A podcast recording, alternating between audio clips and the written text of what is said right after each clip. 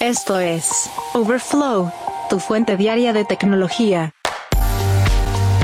¿Qué tal? Hoy es viernes 15 de diciembre del 2023 y estas son las noticias que debes saber del mundo de la tecnología. Netflix desarrolla la interna más de 10 juegos para su plataforma. SpaceX obtiene aprobación de Estados Unidos para pruebas directas a celulares. Y Google trabaja en Pixie, un asistente de inteligencia artificial para el Pixel 9.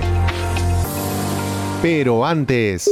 TSMC hace oficial el trabajo de chips en 1,4 nanómetros. En una diapositiva presentada en su panel Future of Logic, la empresa taiwanesa TSMC reveló el nombre oficial de su nodo de 1,4 nanómetros por primera vez. Se llama A14. Se espera que esta tecnología pueda desarrollarse bajo el modelo previo N2 para sus chips de 2 nanómetros. Está previsto que N2 se produzca en masa a finales del 2025, seguido de una producción mejorada N2P, un nodo que se produce a finales del 2026. Como resultado, es poco probable que lleguen chips A14 antes de 2027. Apple fue la primera empresa en utilizar la tecnología de 3 nanómetros de TSMC con el chip A17 Pro en el iPhone 15 Pro y en el iPhone 15 Pro Max. Y es probable que la empresa haga lo mismo con los próximos nodos del fabricante de chips. La última tecnología de chips de Apple ha aparecido históricamente en el iPhone antes de llegar a las líneas iPad y Mac. Con toda la información de TSMC expuesta, lo más probable es que ocurra lo siguiente. Para el 2025 2024 se hablará del A18 de 3 nanómetros y nombre clave N3E. Para el iPhone 17 Pro de 2025, la nomenclatura A19 se trabajaría en N2, mientras que el chip A20 para el iPhone 18 Pro de 2026 estaría trabajado en 2 nanómetros pero en la versión N2P. Ya para 2027, el iPhone 19 Pro llevaría el poderoso A21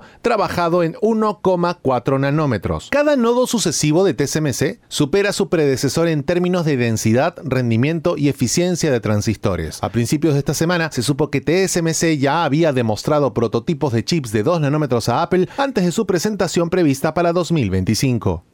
Y WhatsApp ahora te permite fijar mensajes clave en la parte superior de los chats. De acuerdo con la compañía en una publicación de blog, con los mensajes fijados puedes resaltar fácilmente mensajes importantes en chats grupales o individuales. Esto ayuda a ahorrar tiempo a los usuarios para que puedan encontrar mensajes oportunos más fácilmente. Si ya quieres probar esto, primero abre la aplicación WhatsApp y selecciona el chat en el que deseas fijar un mensaje. Luego desplázate hacia abajo en el mensaje y manténlo presionado. Aparecerá el menú contextual con la nueva opción fijar el mensaje y selecciona la duración del mensaje privado, 24 horas, 7 o 30 días. Ahora, si decides fijar un mensaje en un chat grupal, van a ser solo los administradores del grupo quienes tendrán el poder de seleccionar qué miembros pueden fijar mensajes. Sobre esta función, y como ocurre con todo tipo de mensajes en WhatsApp, los mensajes fijados serán cifrados de extremo a extremo. Así que ahí tienes, WhatsApp sigue implementando funciones y lo ha hecho a lo largo de todo este año. Y con Gemini ahora disponible, la próxima tarea de Google es integrar el modelo fundamental en sus diversos productos. Sin embargo, un nuevo informe describe esfuerzos de hardware como un asistente de inteligencia artificial llamado Pixie que podría lanzarse con el Pixel 9. De acuerdo con The Information, Google planea que Gemini impulse un asistente de inteligencia artificial llamado Pixie que será exclusivo para los teléfonos Pixel. Utilizará Gmail, Maps y otros datos de productos de Google en el teléfono. El informe de esta semana menciona que podría evolucionar hacia una versión mucho más personalizada del asistente de Google. De hecho, el medio también señala que Pixie pretende realizar tareas complejas y multimodales, como sugerir direcciones para llegar a tiendas más cercanas donde alguien puede comprar un producto que ha fotografiado. En términos de lanzamiento, Pixie podría debutar en los Pixel 9 y 9 Pro, aunque dado ese momento, Pixie no parece ser el asistente de BART o al menos la versión inicial que se mostró en octubre. La última actualización que Google proporcionó al respecto fue con el lanzamiento de Gemini Nano en el Pixel 8 Pro para Recorder, Summarize y Gboard Smart Reply. Equipo de Pixel mencionó que la familia más amplia de modelos Gemini desbloqueará nuevas capacidades para el asistente con IA BART a principios del próximo año en los Pixel. Sin embargo, esto no será exclusivo de la saga de teléfonos de Google. Ya hemos visto pruebas para dispositivos Samsung e incluso Google ha observado la disponibilidad con iOS. Pixie podría ser la próxima versión del asistente con BART con una exclusividad similar a la que tuvo el asistente de Google en el Pixel 4 y que no se lanzó en otros dispositivos. Incluso se espera que más allá de los teléfonos, Google pueda llevar esta funciones de IA a los relojes. Más provisionalmente, Google ha hablado de gafas que podrían hacer uso de la capacidad de la IA para reconocer objetos que ve el usuario, tal como hoy hacen los Ray-Ban de Meta. Descrito como una discusión interna, este dispositivo portátil podría aconsejar, por ejemplo, cómo utilizar una herramienta, resolver un problema matemático o tocar un instrumento musical. Ya en un nivel alto, eso implica que estas gafas tendrán una cámara, mientras que la salida podría realizarse mediante voz o visualización. Lo último que escuchamos sobre Google AR fue cómo el esfuerzo interno de hardware se estaba dejando de lado para una asociación con Google, tanto en un headset como en otros dispositivos aún no oficiales.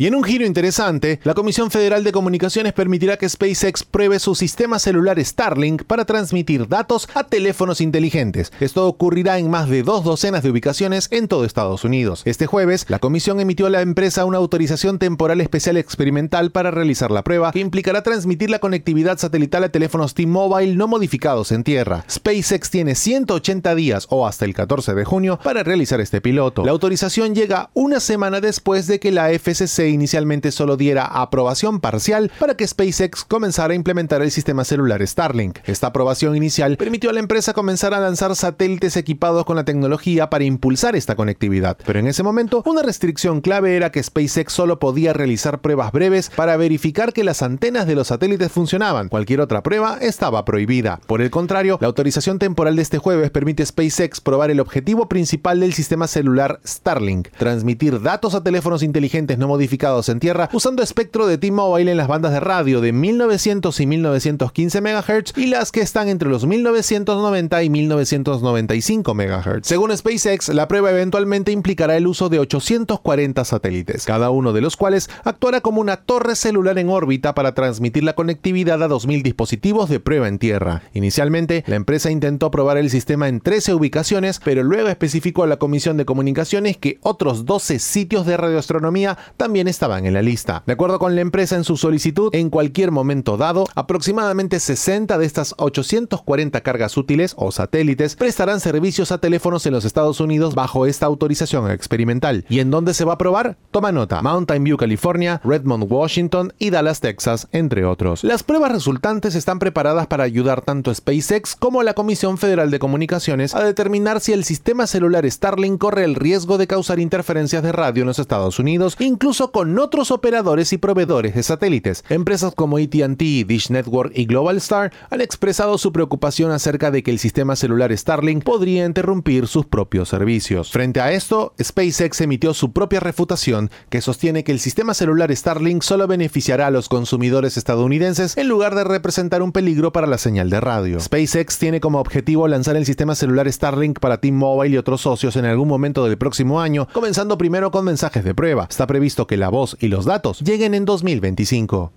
Y atención porque Instagram presentó esta semana su herramienta de edición de fondo generativo impulsada por IA a usuarios de Estados Unidos. De acuerdo con una publicación en Threads de Ahmad Al-Dali, el líder de Meta para IA generativa, la herramienta permitirá a los usuarios cambiar el fondo de las imágenes a través de indicaciones para las historias. Cuando los usuarios tocan el icono del editor de fondo en una imagen, recibirán mensajes como en una alfombra roja, siendo perseguidos por dinosaurios o rodeado de cachorros. Los usuarios también pueden escribir sus propias indicaciones o prompts para cambiar el fondo. Una vez que un usuario publica una historia con el fondo recién generado, otros verán un sticker de pruébalo para que también puedan jugar con la herramienta de generación de imágenes. Ojo que a principios de esta semana, Snapchat lanzó una nueva herramienta para sus usuarios de pago que les permite crear y enviar imágenes generadas por IA. En agosto, la empresa lanzó una nueva función llamada Dreams que permite a los usuarios crear imágenes fantásticas de sí mismos con diferentes temas. A principios de este año, la red social implementó la capacidad para que los usuarios de Snapchat Plus completen fondos basados en mensajes. A principios de este mes, Meta puso a disposición a 28 personajes impulsados por IA en todas sus aplicaciones para Estados Unidos y que también tienen soporte para búsquedas en Bing y una mejor ventana de contexto. Además, lanzaron un generador de imágenes de IA independiente impulsado por su propio modelo llamado EMU. Tras la pausa, ¿cuáles son los juegos que Netflix viene cocinando? Overflow, tu fuente diaria de tecnología. Netflix sigue buscando nuevas maneras de entretenimiento y además de los documentales y las series propias, ahora incursiona en los videojuegos. Y en este caso, el jefe de juegos de la empresa, Mike Verdu, reveló que la compañía tiene más de 10 juegos en desarrollo en sus estudios internos. Netflix formó sus propios estudios en Helsinki y California el año pasado y adquirió otros cuatro estudios, incluyendo el desarrollador de Oxenfree, Night School Studio y el desarrollador de Cozy Groove, Spry Fox. Verdú mencionó que los seis estudios están trabajando en más de 10 juegos y afirmó que la empresa tiene un total de 90 juegos en desarrollo a través de acuerdo con equipos externos. Se mencionó además que el número de suscriptores de Netflix que utilizan la oferta de juegos del servicio fue menor del 1% el año pasado, pero Verdú mencionó que a Netflix no le preocupan las cifras bajas. Estamos muy satisfechos, dijo, con la atracción que hemos tenido hasta ahora. Señaló también que la empresa no hace muchas apuestas grandes, pero es paciente con los que sí fabrica. En su sitio web, Netflix mencionó que para fin de año tendrá 86 juegos en su oferta. Esto también incluye a Grand Theft Auto Trilogy Definitive Edition, recientemente anunciada en la parte posterior del primer tráiler de GTA 6. Los juegos que estarán disponibles el próximo año incluyen Sonic Mania Plus, Hades y una secuela recientemente anunciada de Cozy Group de Spryfox titulada Cozy Groove Camp Spirit. Geek Story. Un día como hoy, en la historia tech.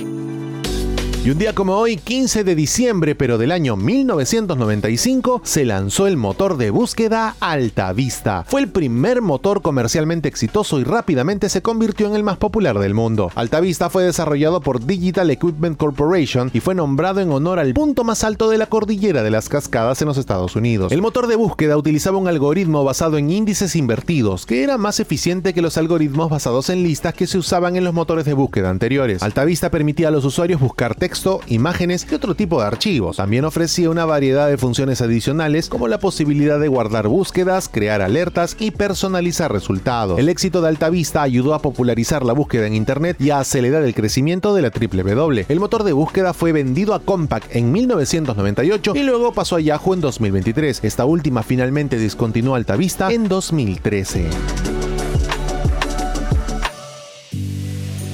Geek Story. Un día como hoy, en la historia tech.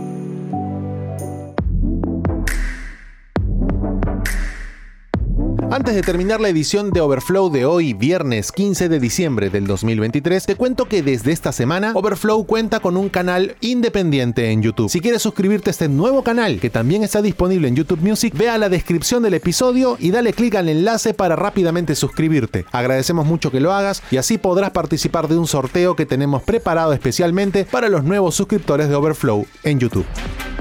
Gracias por escuchar a Overflow. Suscríbete para novedades diarias.